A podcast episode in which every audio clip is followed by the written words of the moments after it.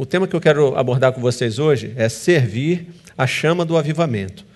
É, a gente ouve falar muito nas igrejas, né, no meio evangélico, sobre avivamento. E percebemos que a igreja, de fato, precisa de um avivamento. Não é assim? O avivamento, queridos, é um renovo espiritual. É, é, vemos que a igreja de Jesus realmente, em algumas áreas, está morta mesmo. Então a gente olha para a igreja e vê um público de pessoas que ficam é, atrás é, de, o, dos melhores pregadores, do melhor louvor, das melhores instalações, e é um público que fica se movendo por aí. Eles não têm um lugar fixo, uma igreja fixa. Eles não se comprometem com a igreja local, mas eles ficam procurando o, o melhor lugar para ser servido. Mas é, o avivamento no meu coração, no seu coração, na igreja, é, essa chama é, acendi, é acesa por meio do servir. E a gente vê que Jesus, no seu último sermão, né, quem é, chuta aí qual foi o último sermão de Jesus? Antes dele partir para a eternidade lá com o Pai, antes dele encerrar seu ministério aqui na terra. Alguém quer arriscar? Qual foi o tema dessa mensagem, dessa última mensagem? Ele se reuniu com seus discípulos para celebrar a ceia, mas ele fez algo ali. Né? E ele passou uma, uma mensagem para os seus discípulos que aqueceu, que avivou o coração deles. Lembra que ele tirou a túnica, pegou uma bacia, se ajoelhou e ele fez o quê? Lavou os pés. Ele ensinou a servir. Então, é, o interessante é que na cultura daquele povo, é, por causa daqueles caminhos de terra, animais que passavam por aqueles caminhos, os pés eram muito sujos. E quando eles chegavam numa casa, é, o, o, escravo ia lavar os pés. E não era qualquer escravo, era o menor escravo entre os escravos. Ia lavar os pés dos presentes. E eles estavam sentados ali juntos, e eles começaram a razoar no coração deles: quem que vai lavar os pés? Será que é a Marta? Será que é o Márcio? Será que é a Nilce? E um se achando melhor e maior do que o outro. Aí Jesus vai conhecendo os corações e ele dá o um maior exemplo. Não, sou eu que vou servir vocês. E aí ele lava os pés dos seus discípulos. Ele deixou essa mensagem, foi a última mensagem. Quando a gente vai entregar uma última mensagem, a gente quer entregar a mensagem mais importante. Não tem tempo mais para firulas, para perda de tempo. Tem que ser uma mensagem objetiva. E Jesus, sabendo que aquela igreja que começava precisava estar avivada, motivada, ele então prega essa mensagem servir. A sua vida não tem sentido, queridos, se você não estiver servindo alguém. Amém? E aí, é, Lucas, né, ao escrever Atos, ele faz uma narrativa sobre a vida do apóstolo Paulo, que a gente vai conhecer hoje.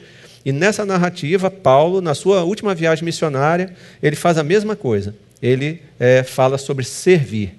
Então, toda a trajetória da viagem, ele está servindo os seus irmãos e mostrando que a vida não tem sentido sem servir. Se você quer avivar essa igreja, avivar a sua vida, a sua casa, se dispõe a servir. Amém? Vamos ver o texto então? Pode passar. Abra sua Bíblia aí, Atos capítulo 20. A gente vai ler do 22 até o 24. É um pequeno texto, mas que contém uma grande mensagem.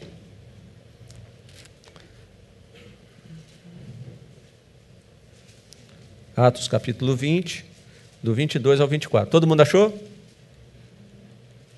Alguém quer, quer que espere?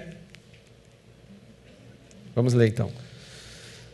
Agora, impelido pelo Espírito, vou para Jerusalém, sem saber o que acontecerá ali, senão o que o Espírito Santo me garante, de cidade em cidade, dizendo que prisões e tribulações me esperam.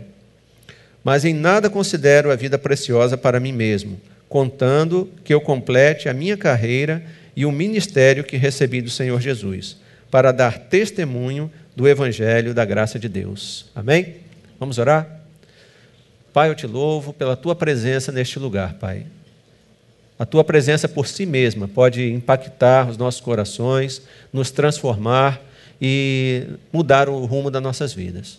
Eu te peço nesse momento, Pai, que a tua palavra fale poderosamente ao meu coração, ao coração dos meus irmãos, e que o Senhor possa usar esse vaso, Pai, defeituoso como eu sou, para entregar essa mensagem que é viva e é verdadeira. Fica, Pai, com a tua igreja, fala aos nossos corações e que até o final desse culto, Pai, possamos é, decidir a tomar uma atitude diferente na tua presença. Fica conosco, Pai, que eu te peço, no nome santo e poderoso de Jesus Cristo. Amém. Pode passar o próximo aí, Bruno?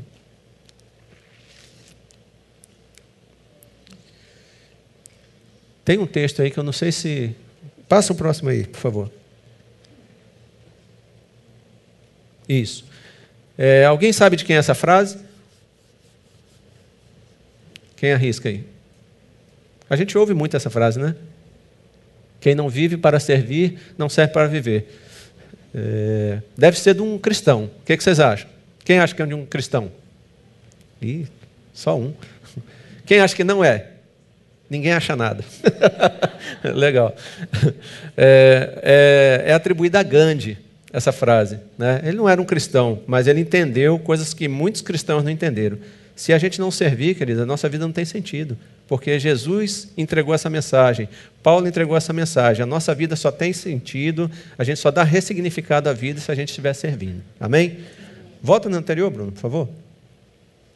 Não, isso. Então, você pode acender a chama do avivamento, é, tirando o aprendizado desse texto de, de Lucas, né, de três formas. Né? Então, a gente vê que nessa viagem missionária de Paulo, essa última viagem missionária, ele acendeu a chama do avivamento nessa igreja, primeiro compartilhando as suas experiências pessoais. Então, é, Paulo, Charles, ele não ficou contando vantagem. Ele tinha muita vantagem para contar, né? Fez muitos sinais e prodígios mas ele fala dos sofrimentos. Quem lê lá Filipenses, que é conhecido como a Carta da Alegria, ele vai narrar lá é, é, prisões, açoites, naufrágios, é, picada por serpente, e depois lá no 13 ele fala: Posso todas as coisas naquele que me fortalece. Ou seja, com Cristo eu posso passar por todas essas coisas. Uma segunda coisa que Paulo faz, nesse pequeno texto que a gente leu, é compartilhar dos talentos e os dons que ele tinha. Né? Então, ele tinha dons dados por Deus e tinha talentos naturais. Por exemplo, Paulo sabia fazer tendas. E ele usou isso para suprir a sua necessidade e a necessidade de outras pessoas. Ele não ficou parado, dependendo, né, encostado em ninguém. Ele se esforçou, ele trabalhou, ele usou as suas habilidades para abençoar aquelas pessoas.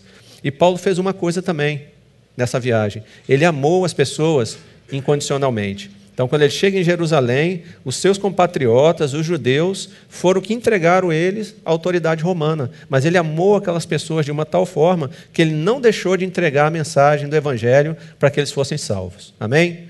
Então a gente vai aprender essas três coisas hoje. Né? Antes eu queria que você olhasse para a pessoa do seu lado, que eu sei que vocês adoram fazer isso, e vocês perguntassem para ela o seguinte: quer acender a chama do avivamento? Então sirva. Ok? Então, acenda a chama do avivamento servindo. Primeira coisa, com as suas experiências pessoais. Vamos ver aí? Estão vendo a foto minha e da Nilcia num eterno box? É. E ali é, foi uma formatura dos Casais Felizes, é um curso que a gente fez. Né? Tem o Casais Felizes e tem o Noivos e Agora. E é, eu falei a frase no, no, no, culto mais cedo, né? que a sua dor é o seu ministério. Né? Nós começamos a trabalhar com casais porque é, nós passamos por uma crise no nosso casamento que quase chegou à separação. Então, logo no início do casamento, né, Nilce é, chegou à conclusão que não me amava mais. Eu, um cara cheio de mazela, cheio de problemas, é, vindo de um lado disfuncional, pai alcoólatra, trouxe toda essa bagagem ruim para dentro da minha casa. Ela também com as, com, com as suas mazelas, com seus problemas. E quando chegamos, é, juntou os dois debaixo do mesmo teto, aí a coisa ruiu. Né? E quando ela disse isso, é, o, Espírito, é, o, Espírito, Santo trouxe à minha mente é, o meu pacto, a minha aliança que eu tinha feito diante do Senhor. E eu falei que era até a morte. Né? Falei que era até a morte nos separasse. E eu falei para ela, Nilson, então é, eu vou amar por mim e vou amar por você. E aí é, descobri nesse momento, com a ajuda de uma pessoa, que foi o pastor Israel Fernandes Cruz, que Deus colocou no nosso caminho, já lá em Florianópolis, para nos ajudar e ele me ensinou que amor não era é, sentimento, amor era atitude. E eu precisava ter atitude de amor para poder fazer brotar de volta o sentimento.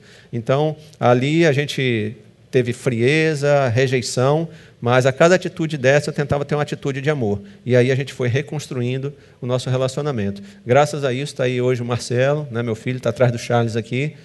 Puxou o pai, menino bonito. É, servo de Jesus, discípulo, né? É, serve ao Senhor ali na IBCJ com a juventude. É, Maurício está em Brasília também servindo ao Senhor. Mas se naquela, aquele momento, queridos, eu tivesse decidido a separar, realmente, porque ela não queria mais, o que seria dos dois hoje? Todos nós sabemos o que acontece quando os pais se separam. As mazelas que os filhos sofrem. Né? Mas Deus tem o poder para restaurar todas as coisas. Então, vamos fazer 27 anos já de casados. Né? É, Nilce vai ter um pouco de trabalho, porque minha avó viveu até 101 anos, então ela vai ter, vai ter que me aguentar um bocado, né? orar bastante.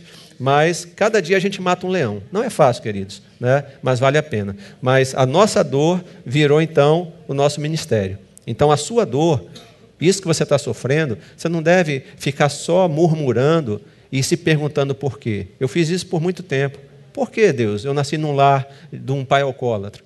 Por que, que nós passamos tanta necessidade? Por que, que a gente apanhou tanto? Por que isso? Por que aquilo? Né? Mas depois que o tempo passa, que, eu, que você tem o seu encontro com Jesus, você descobre que a sua forma, a forma que você foi formado, criado, tem um propósito para o reino. Amém? Então eu descobri que as minhas dores, as minhas dores tornaram o meu ministério. Hoje, queridos, quando eu e o a gente senta para tratar com algum casal, não é para contar vantagem, para dizer que a nossa vida é mil maravilhas, mas que a gente passa pelas mesmas lutas, mas que como foi possível para nós, é possível para ele também. Você entende que as pessoas param para ouvir alguém que vivenciou a mesma situação? Não é assim? Né? Então, quando a gente passa por lutas, as pessoas param para ouvir a gente. Eu fiz uma brincadeira lá na IBCJ que deu, um, deu um, uma discussão de relacionamento lá em casa, né? um DR, né? É... Uma pessoa que já é, mexeu com drogas e ela recebe Jesus e Deus limpa a vida dela, quando ela vai falar para alguém que está na mesma situação, essa pessoa para para ouvir. Isso dá autoridade para ela. Porque o cara fala, não, rapaz, você não sabe o que é usar cocaína. E se ele falar isso para mim, eu não sei mesmo, não sei nem o que é maconha. Nunca. Essa, é, eu já tive muita mazela, mas não essa da área das drogas. Mas eu, lá na igreja, falando sobre isso aí, eu falei, mas a Nilce sabe. Né? E aí o pessoal deu risada e tal, né? É, porque ela conhece cheiro de maconha. Né? Não porque ela era usuária, mas porque na casa dela tinha o pessoal das quadrilhas da fumaça. Né? O pessoal fica lá e o cheiro ia lá para a casa dela e ela sabia, conhecia, mas eu não conhecia. Né? Aí, quando acabou o culto lá na IBCJ, os adolescentes, ô tia, fumar um baseado aí e tal. mas não é porque ela usava, não, irmãos, é porque tinha um cheiro lá perto, tá certo? Mas o fato é esse, né? que as nossas experiências pessoais, elas servem para impactar a vida do outro. Então, ao invés de você ficar murmurando por esse problema que você está passando agora, né, seja no casamento, seja de relacionamento com os pais, é, pare para pensar que Deus está querendo fortalecer os seus músculos espirituais, que Ele quer usar isso na vida de outra pessoa. Paulo sacou isso. E ele usou todas as suas experiências e ele disse: Posso passar por essas coisas em Cristo que me fortalece. Você também pode. Amém? E se você passar, porque o deserto é pedagógico, né? Então, Deus está te chamando todo dia, te apontando o caminho certo, mas você não vai. Aí ele deixa você entrar no deserto. Quando você entra no deserto, a sua dor passa a ser maior do que a negação. Porque cada um de nós carrega um problema e a gente fica fazendo de conta que ele não existe. A gente fica mascarando as coisas. Mas quando a dor é maior, você sai da negação e aí você admite que tem um problema. E aí você vai buscar ajuda. Não é assim? Então, muitos de nós aqui, o pessoal que está nos celebrando a restauração, já se conscientizou disso e já foi buscar ajuda. Né? Saiu da negação. Então, quando você passa por esses problemas sem reclamar, sem murmurar, é, aceitando resignadamente que Deus está trabalhando na sua vida, logo você passa por isso e agora Ele começa a usar a sua vida como ferramenta. Amém? Vamos ver esse texto aí? Passa aí, Bruno. Vamos tentar ler juntos, queridos? Louvado seja o Deus e Pai de nosso Senhor Jesus Cristo, o Pai bondoso o Deus de quem todos recebem ajuda. Ele nos auxilia em todas as dificuldades para podermos ajudar os que têm a mesma dificuldade que nós temos. Não sou eu que estou dizendo, né? Olha aí, 2 Coríntios 1, 3 e 4. Então, as dificuldades que você está passando, querido, tem um propósito. Não é por acaso. Né? Você lembra de Romanos 8, 28? Todas as coisas para o bem daqueles que amam a Deus. Então, Ficar reclamando é a mesma coisa que você é, falar para Deus assim: ó, oh, você não sabe o que você está fazendo. Mas quando você aceita e fala, Senhor, eu não estou entendendo nada, mas eu sei que tu tens um propósito, eu confio em ti. Então, você aceita resignadamente, você passa pelo processo e logo você vai estar ajudando outra pessoa. Amém? Então, queridos, se você quer acender a chama do avivamento na sua vida, na sua casa, nesta igreja, né, você precisa então compartilhar suas experiências pessoais. Com quem você tem compartilhado hoje o que você vivenciou, as suas lutas, aquelas coisas que você superou? Você sabia que isso pode salvar uma vida? Lá no Celebrando, a gente recebe semanalmente pessoas com todo tipo de problema. Problemas pequenos e problemas pesados. Nós recebemos é, alguns jovens lá, um tempo atrás, que apareceram lá, o, o, a sexta-feira é aberta para todo mundo, e eles estavam é, é, um deles, né, um de cada vez, claro, estava é, pensando em suicídio. Então ele chegou naquele dia lá e falou: Pastor, eu vim aqui, eu estou desesperado, eu acabei um relacionamento e eu vou tirar minha vida. Né? E a gente recebeu aquele rapaz ali, nós oramos com ele, apresentamos o plano da salvação, ele entregou sua vida para Jesus e hoje esse rapaz está casado com uma menina do CR, né, ele não se matou, né, estão vivendo em Brasília. Então, esse é o poder do Evangelho, de transformar a vida das pessoas. Mas por que, que você acha que aquele cara parou para me ouvir? Porque eu falei para ele, cara, eu, eu, pensei em me matar várias vezes. É, quando eu cheguei em Manaus, que eu fui trabalhar lá, minha família era de São Paulo, por esse lado disfuncional, até falei, né, Marcelo passou por isso também, a gente se identifica muito nisso, no lado disfuncional, pai alcoólatra, a sua autoestima é muito baixa.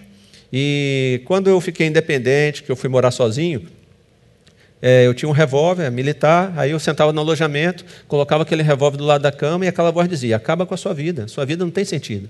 Várias vezes, queridos. Né? E quando eu tive meu encontro pessoal com Jesus, eu já estava numa igreja evangélica há muito tempo.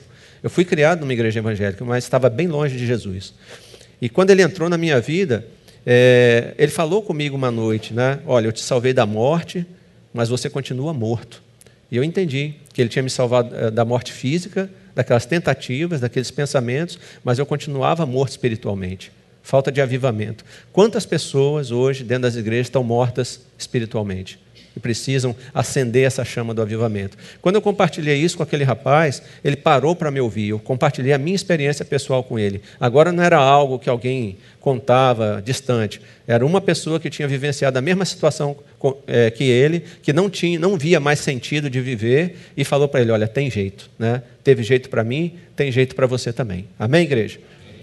Então, com quem que você está compartilhando as suas experiências? Ou será que você só está murmurando e reclamando e dizendo que Deus é malvado porque você está passando por isso? Saiba que isso tem um propósito na sua vida. Amém? Bom, acenda a chama do avivamento, servindo com seus dons e talentos naturais. Só passa aquele outro texto ali, é, anterior. É, esse texto aqui está no Manual dos Doze Passos. Quem faz o celebrando, né? Elas fizeram aqui. E diz o seguinte: ó, Deus nunca desperdiça uma dor. Ele deseja que a coloquemos à disposição dele e ele vai usá-la para abençoar alguém. Então, queridos, pegue a dor que você está passando hoje, entregue ela na mão de Deus, passe pelo processo e saiba que em breve você estará sendo usado nessa sua dor, porque a sua dor é o seu ministério, a sua dor é o serviço que você vai fazer no reino e Deus vai usar a sua vida. Amém? Pode passar o próximo. Então, acenda a chama do avivamento, servindo com seus dons e talentos. É, alguns de nós têm talentos naturais. Por exemplo, né, a família da Nilce, as pessoas é, tocam instrumentos. Nilce toca, ela nunca estudou, nunca fez escola, mas ela toca violão. O meu filho, Maurício, Marcelo não, mas o Maurício toca violão também, toca teclado. Então é um talento natural que a gente tem, que tem sido usado no reino. Né? Nilce me ajuda no, no pequeno grupo, ela sempre toca, eu trago a palavra, enfim. Né? É, somos usados assim com esse talento nosso natural. Mas recebemos dons também de Deus para edificação do corpo. Então, algumas pessoas é, querem aqueles dons evidentes, né? aqueles, vocês sabem, né? É, que é mais para você mesmo do que para a igreja. Mas Deus não vai dar um dom para você que não seja para edificar o outro, que não seja para servir o outro. Então, é, o Espírito Santo distribui os dons de acordo com como lhe apraz para que ele possa abençoar a vida do outro. Amém? Então, cada um de nós tem um dom naquele momento que a gente recebe Jesus, que é para edificar o corpo. E eu falo que eu recebi um dom, né, que é o dom de falar aqui na frente, né, não para dizer assim, poxa, o cara fala bem. Não, não falo. Né? É que eu não saía daí para vir aqui, eu tinha pânico. Né? Eu, eu suava frio, eu tremia, eu tinha dor de barriga. Né? Então eu, eu era travado de sair daí para vir para cá. Por quê? Eu nasci num lar onde meu pai era uma pessoa muito crítica. Né? Meu pai era um crente nominal, um cara que estava dentro da igreja, né, fazendo uso do álcool e todo tipo de coisa. E quando a gente ia para a igreja com ele, que era raramente, a gente ia sempre com a minha mãe, é, quando ele saía da igreja, ele saía falando das pessoas que iam lá na frente. Então ele botava um apelido, né? que não era um apelido muito legal naquela pessoa. Né? E fazia sátiras do jeito da pessoa, enfim. E eu, pequeno, ouvindo aquilo, né, eu ficava pensando: nunca vou lá na frente, imagino que vão falar de mim. E isso me travou. E isso atrapalhou a minha vida, porque, eh, imagina, na escola, quando você tem que apresentar um trabalho, né? no seu trabalho, quando você precisa fazer uma exposição de alguma coisa, era terrível. Né? Muitas pessoas estão bloqueadas né? dessas vivências que tiveram nas suas casas. E aquilo me atrapalhava. Mas quando eu tive esse meu encontro pessoal com Cristo, já dentro de uma igreja, e aí, queridos, pasmem, né? Eu já era vice-presidente de uma igreja batista, lá em Florianópolis, carregava a Bíblia debaixo do braço, sabia orar, sabia todo o teatro, toda a liturgia da igreja, mas estava bem distante de Jesus. Aí isso é possível? Claro que é. Basta você se acostumar com a liturgia, basta você ser criado dentro de uma igreja. Mas você mesmo sabe que você está bem distante, porque você vive uma vida aqui e vive uma vida diferente lá fora. E isso incomoda. Então, toda vez que o pastor pregava, eu tinha vontade de ir lá, levantar a mão e aceitar Jesus. É, só que eu ficava pensando, como? Né? O que vão pensar de mim? Mas até ali a minha vida é esse caos. Pensamento de morte, é, tristeza profunda, afastamento de Deus, é, era uma vida terrível, né? uma vida de morte mesmo. Né? Estamos falando aqui de avivamento.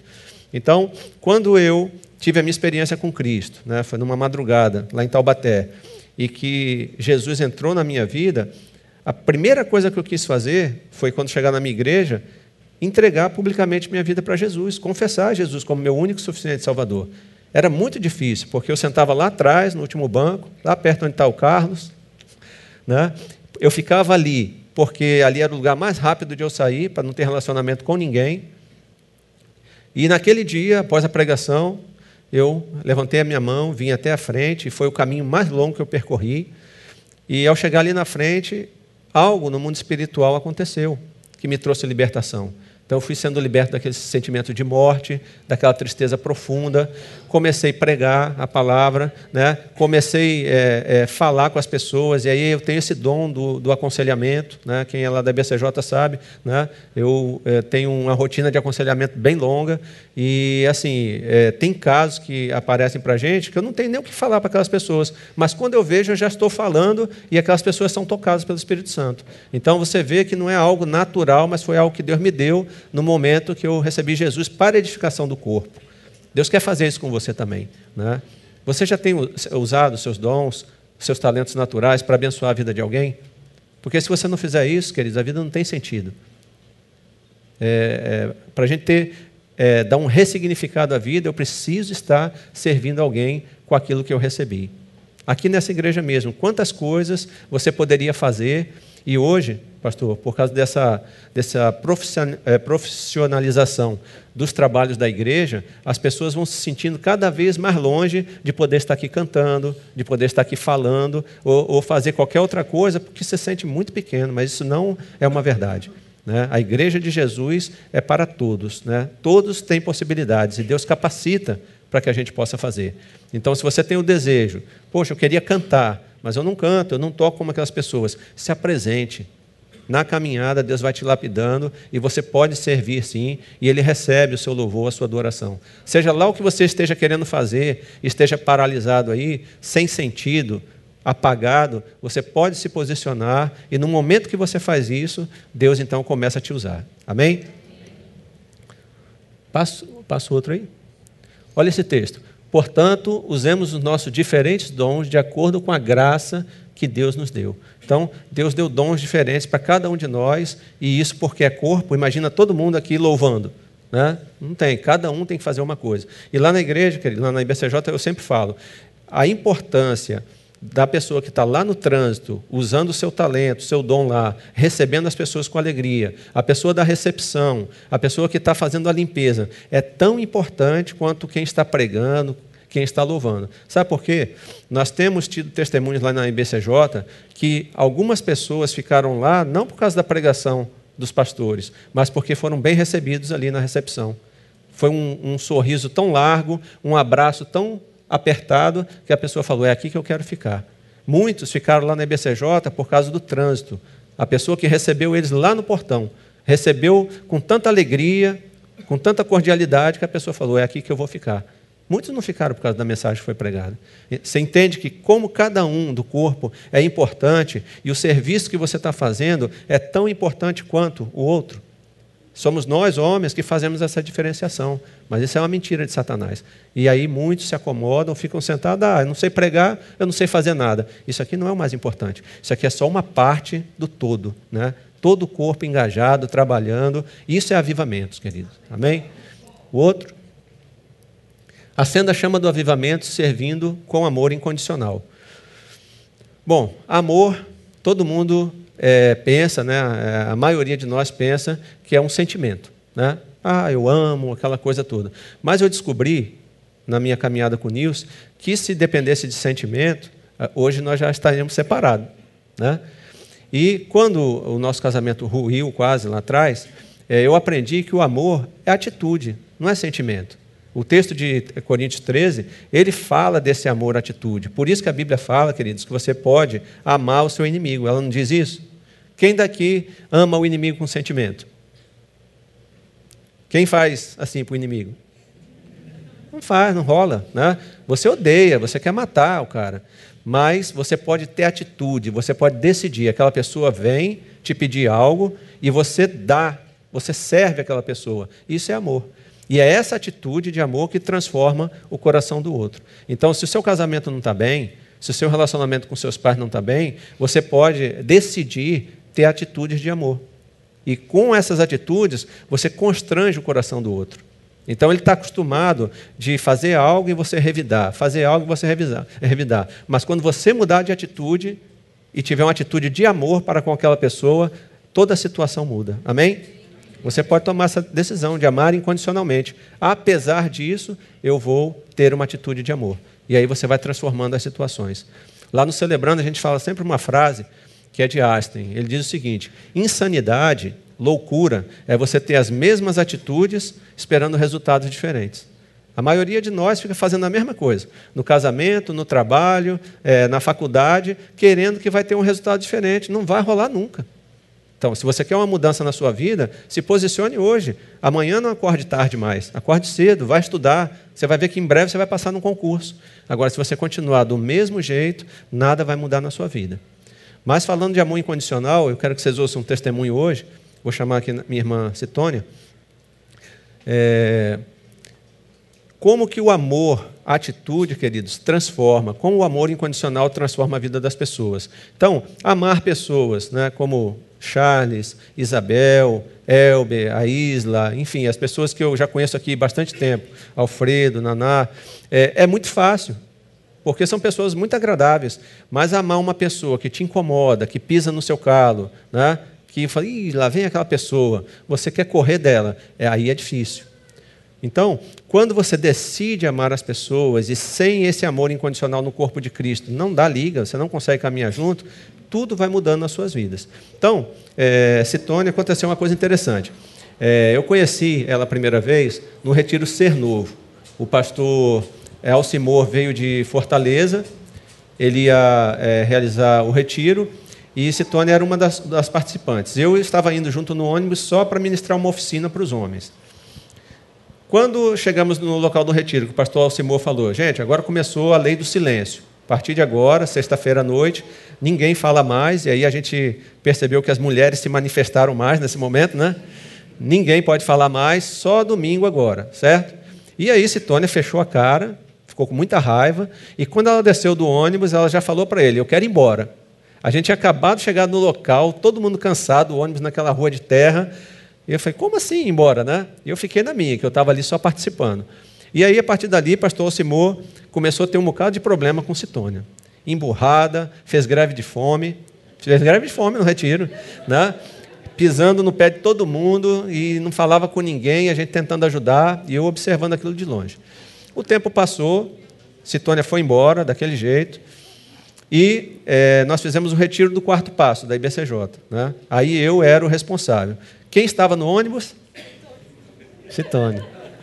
E eu falei, agora, agora a coisa pegou, né? agora, agora é comigo.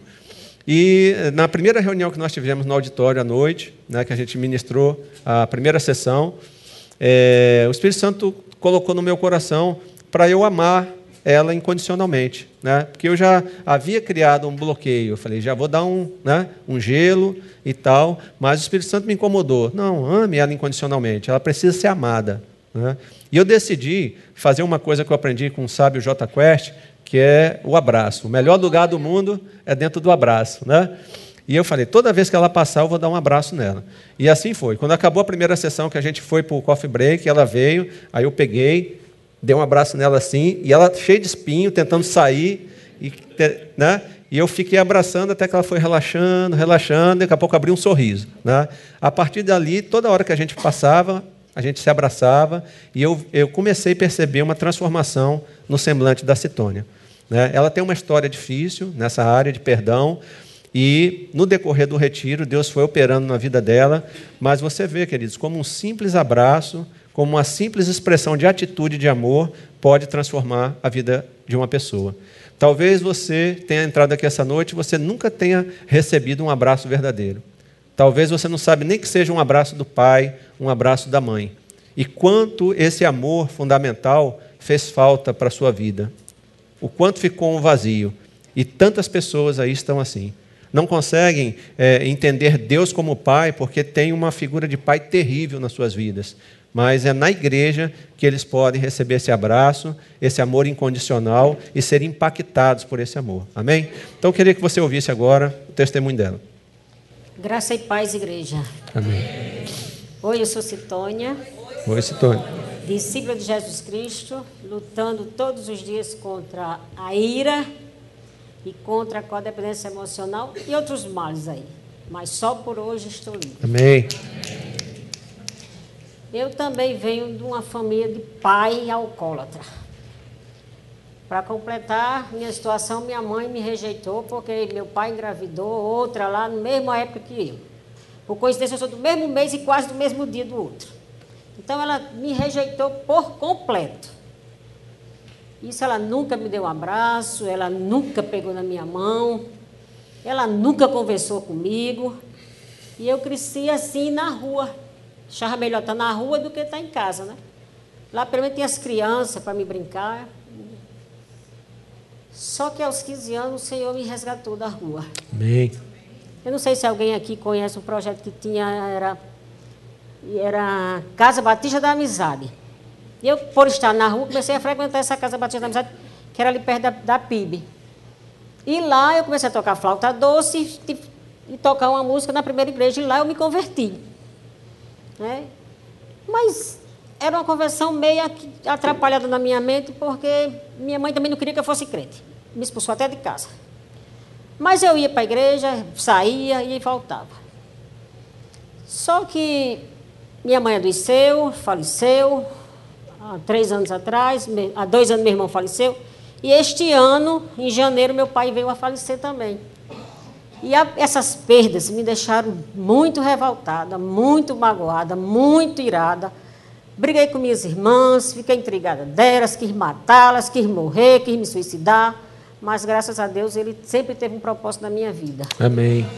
E eu indo para a igreja, vi lá um, um, cartaz do Ser Novo. E eu disse, ah, então eu vou para esse Ser Novo, só assim eu vou descansar. Quando eu entro no ônibus, que chega ali, acho que São José, mais ela ou menos... Ela pode ter descansado, mas ela tirou o descanso de todo mundo lá. Quando eu entro no ônibus, o pastor Alcimor vai e diz que ninguém mais pode falar.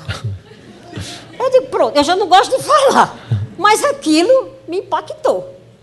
Eu fiquei apavorada, porque o ônibus era um ônibus bem fraco e era por dentro de buraco, eu não podia falar. Tudo bem, chega ainda, já fui reclamando, quando eu desço do ônibus que vou entrando no retiro, tinha um rapaz lá disse, infelizmente não pode entrar. Eu disse, oxi, eu vim fazer o que aqui? Quero ir embora. Se eu não posso falar, nem posso entrar, eu vim fazer o que aqui? Já foi me dando onde comecei a rodar, andar, ia para um lado, ia para o outro, sei que conseguimos entrar. E lá eu pego a rodar lá dentro e a coitada da Rose me seguia e disse, o que, é que você tem? Quer alguma coisa? E quero ir embora. Não, mas tenha paciência, chegou agora. Mas... Quer que eu faça? Você quer fazer o quê? Eu disse, deixa eu caminhar. E caminhei, resolvi entrar, fui para o meu quarto, revoltadíssima. aí eu disse, Rose, eu não quero jantar. Ela disse, não, mas você tem que. Eu digo, eu sou obrigada a jantar? Mas tem que. Eu digo, tá bom, eu vou. Chegava lá, me sentava, passava 10 minutos e vim embora. Não comi, passei umas 24 horas sem comer. De, irada. Realmente o pastor, o pastor disse, não queria conversa com ninguém, não podia falar mesmo, não queria conversa com ninguém. Não tinha nada de música, não tinha nada de pastor dizendo nada, fazendo ninguém rir, porque eu não ria. Mas o pastor disse, eu era feia mesmo, de tão irada. Então, vim embora do retiro, aí quando eu cheguei, Rose falou assim, Tônia, quer fazer uma celebração? Eu disse, o que é uma celebração? Aí ela foi me explicar, eu quero, vou. Quando eu pensei que estava bem no celebrando, ela disse, vai ter um retiro. Eu disse, aonde? Ela disse, no mesmo canto. Eu disse, pronto. vou não. Não, vamos. Eu disse, vou não. Vamos, já deixei uma vaga do meu carro para você. Eu digo, não, não vai, vai, não vai, não vai. Findei indo. Foi do mesmo jeito. Quando eu cheguei lá, parece que eu estava vendo tudo de novo. Cheguei, não quis conversa com ninguém mesmo, não teve ninguém. Mas eu jantei, não foi? Foi. eu jantei. Mas eu jantei. Aí eu ia passando pelo pastor e ele meio assim pro meu lado, sabendo que eu não queria ninguém me agarrasse. Chegou perto de mim, aí é. disse, posso lhe dar um abraço? Eu disse, é pastor, o senhor é pastor? Pode. Mas um abraço, ele me abraçou, porque não tinha interesse nenhum de eu abraçar ele, não, naquela época. E ele foi me abraçou forte e foi disse que ele acabou de dizer que o melhor lugar do mundo, né, é num abraço. E voltando para o Ser Novo, eu também lá, eu voltei a comer, que tinha uma menina lá, Virgínia, da minha igreja, que ela, ninguém podia falar, mas ela passou para mim e me deu um abraço. Ali me quebrou. Aquele abraço de Virgínia ali naquela hora, naquela hora foi tudo que eu precisava. Nesse mesmo dia eu voltei a comer. Não pensei mais em vir embora. E voltando, celebrando, abraçou, abraçou, eu não podia chegar nem perto dele, porque ele já estava me esperando na porta. Ele parece dizer assim, vou ficar aqui, quando ela passar, eu abraço.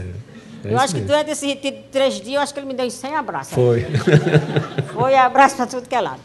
E o que eu quero dizer, irmão, é que o amor incondicional dos irmãos, principalmente do pastor Márcio, de Nilson, da minha amiga Martinha também, uhum. isso me ajudou muito. Hoje eu posso Amém. dizer com toda certeza para vocês que eu sou um ser novo.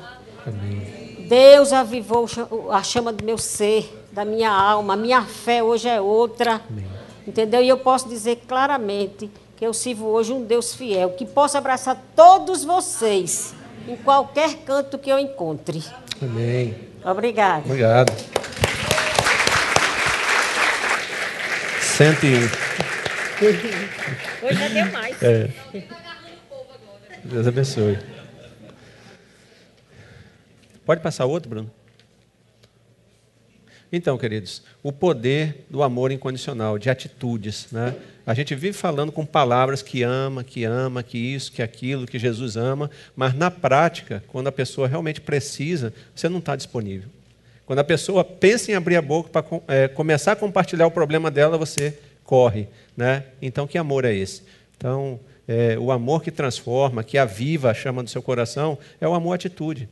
Que atitude você tem tomado em relação às pessoas da sua casa, do seu relacionamento? O seu pai, com aquele relacionamento difícil, a sua mãe, no seu casamento, de você tentar ter uma atitude de amor, de mudar, de tomar uma atitude diferente.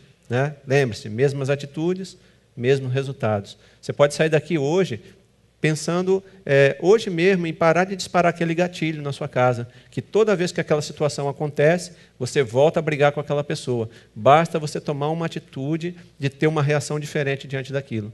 Se vocês mulheres brigam com o marido de vocês porque a louça não está lavada na pia, né, e o seu marido sabe que a briga é sempre por causa disso, marido, chega em casa hoje, lava a louça.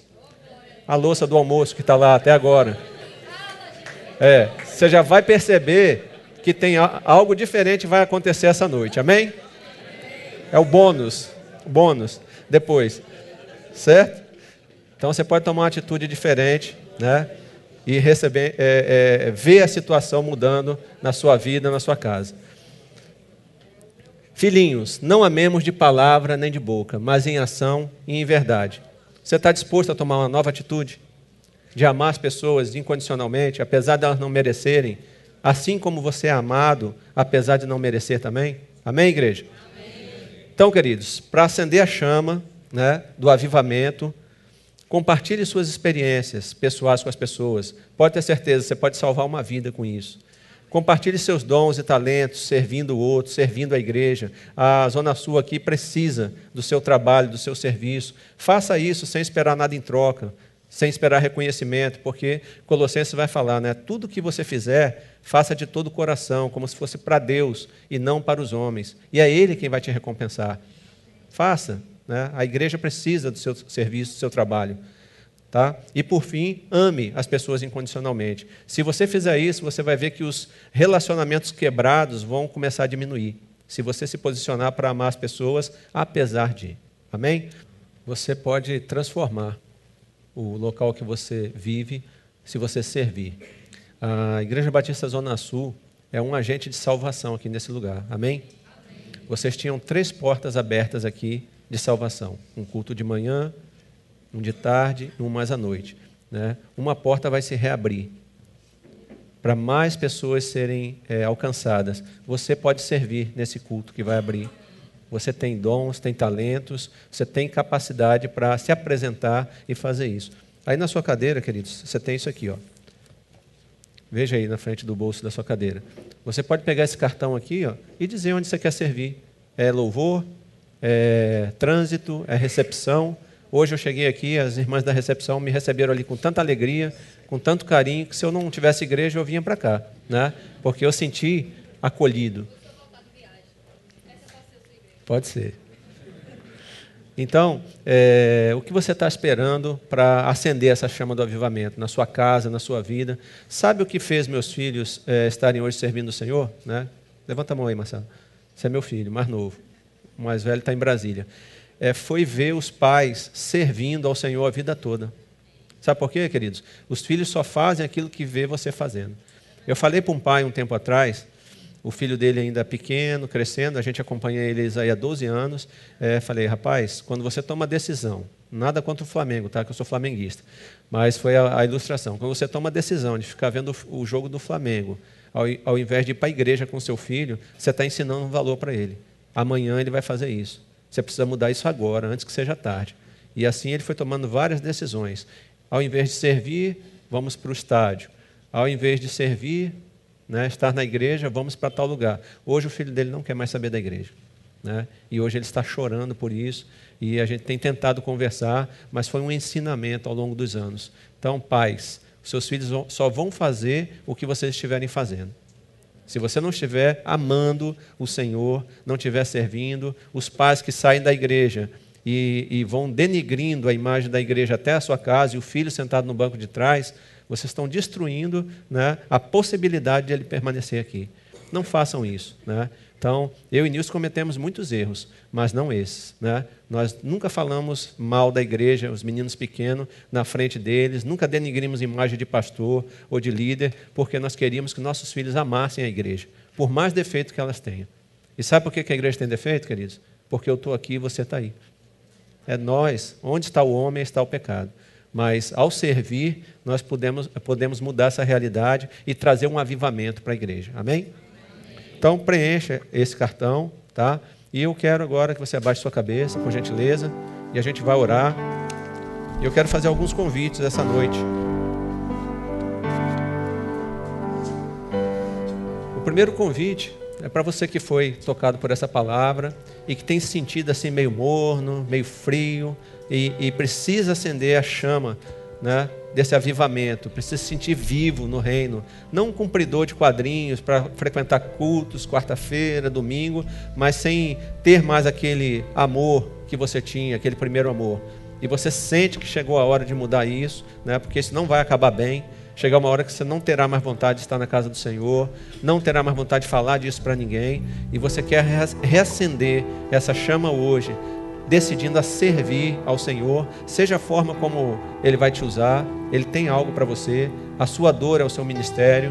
Eu queria que você se levantasse do seu lugar agora e viesse aqui comigo, eu quero orar por você, quero te dar um abraço, porque o melhor lugar do mundo é dentro de um abraço. Então sai do seu lugar Fala, pastor, hoje eu quero acender essa chama. Eu quero me posicionar diante do Senhor e amém, glória a Deus. E permitir que ele faça tudo aquilo que ele precisa fazer na minha vida. Vem aqui, sai do seu lugar. Você que quer viver uma vida diferente diante do Senhor, vem cá, meu irmão.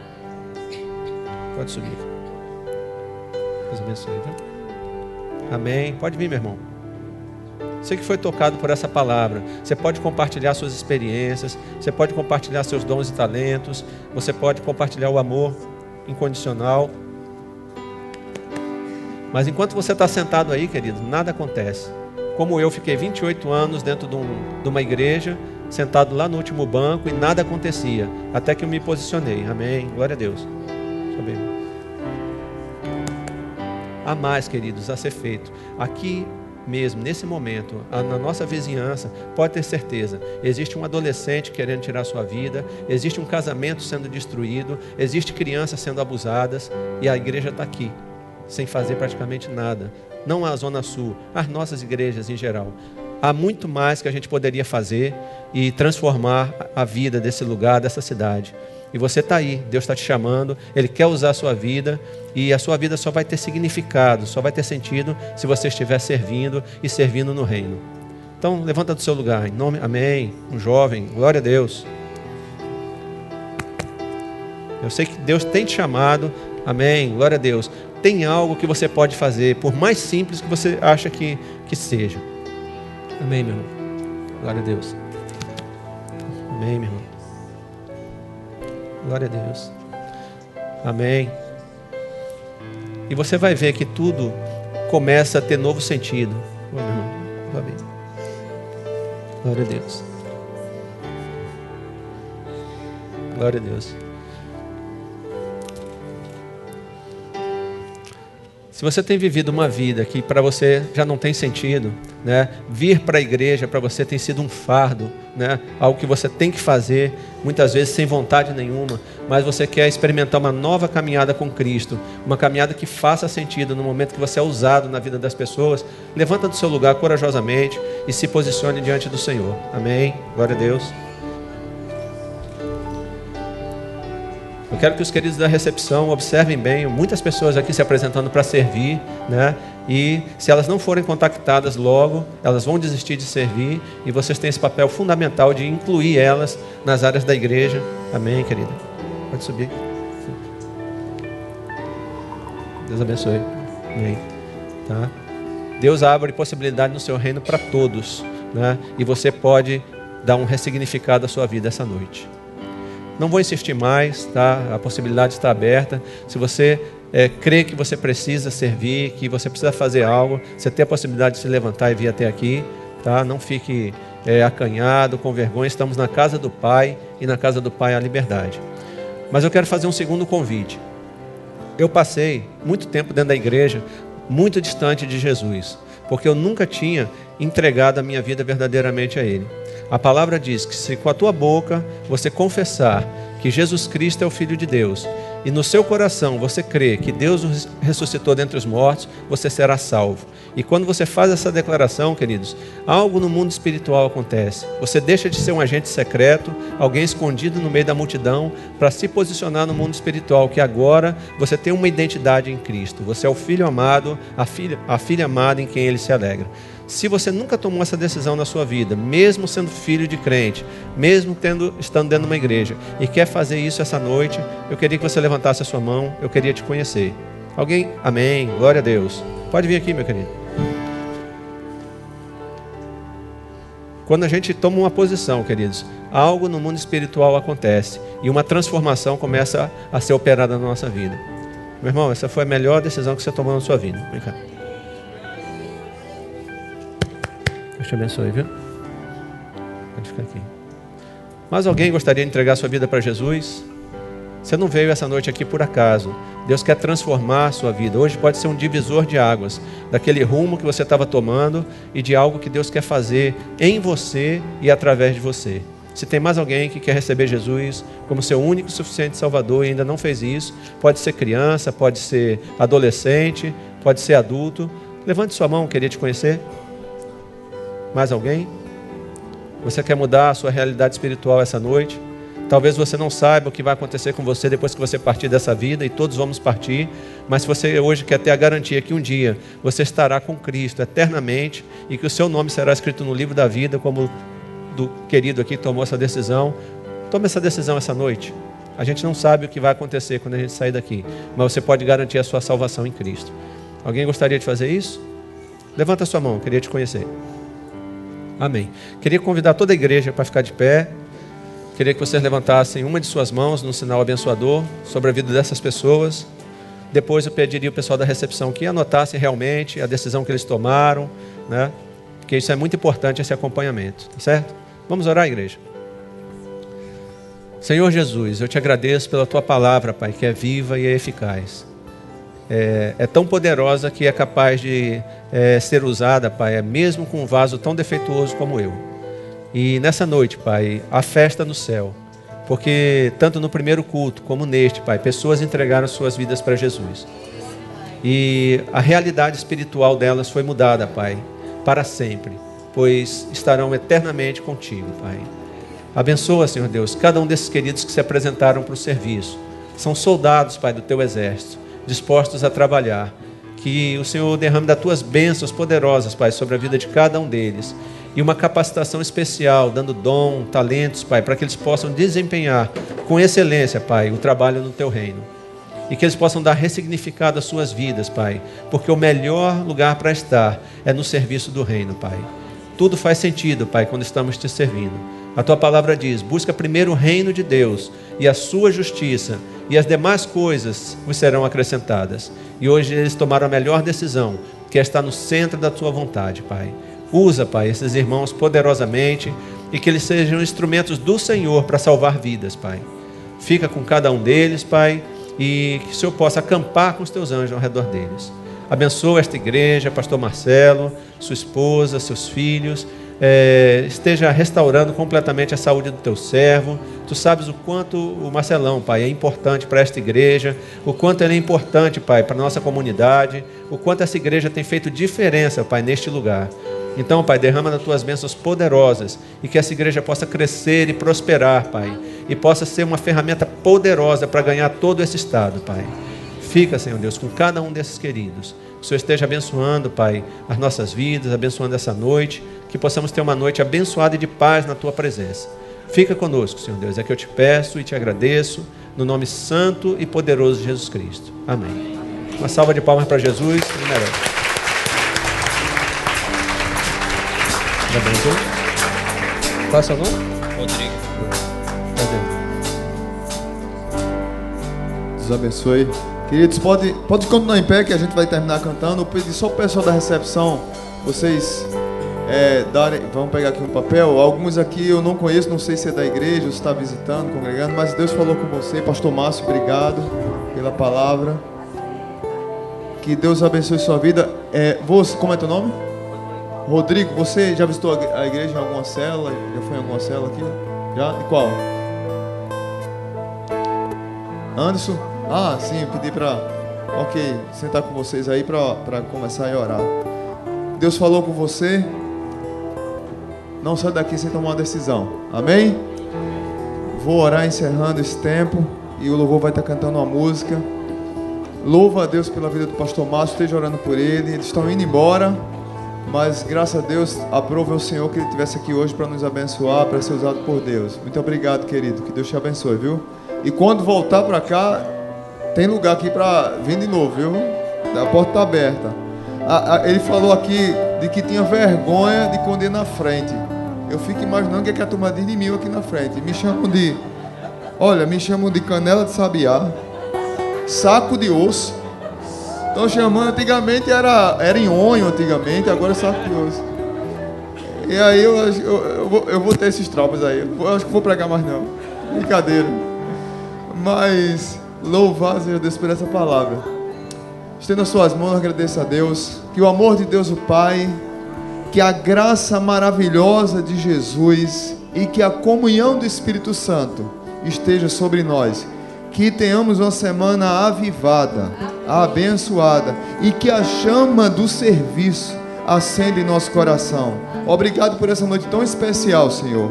Por essa palavra tão preciosa, tão confrontadora, poderosa para nos desafiar. Muito obrigado pelo teu cuidado, por essas vidas que aqui tomaram a decisão e que outras vidas aqui possam ter saído daqui desafiadas a mudar. No nome de Jesus, o poder dele, a igreja diz: Amém.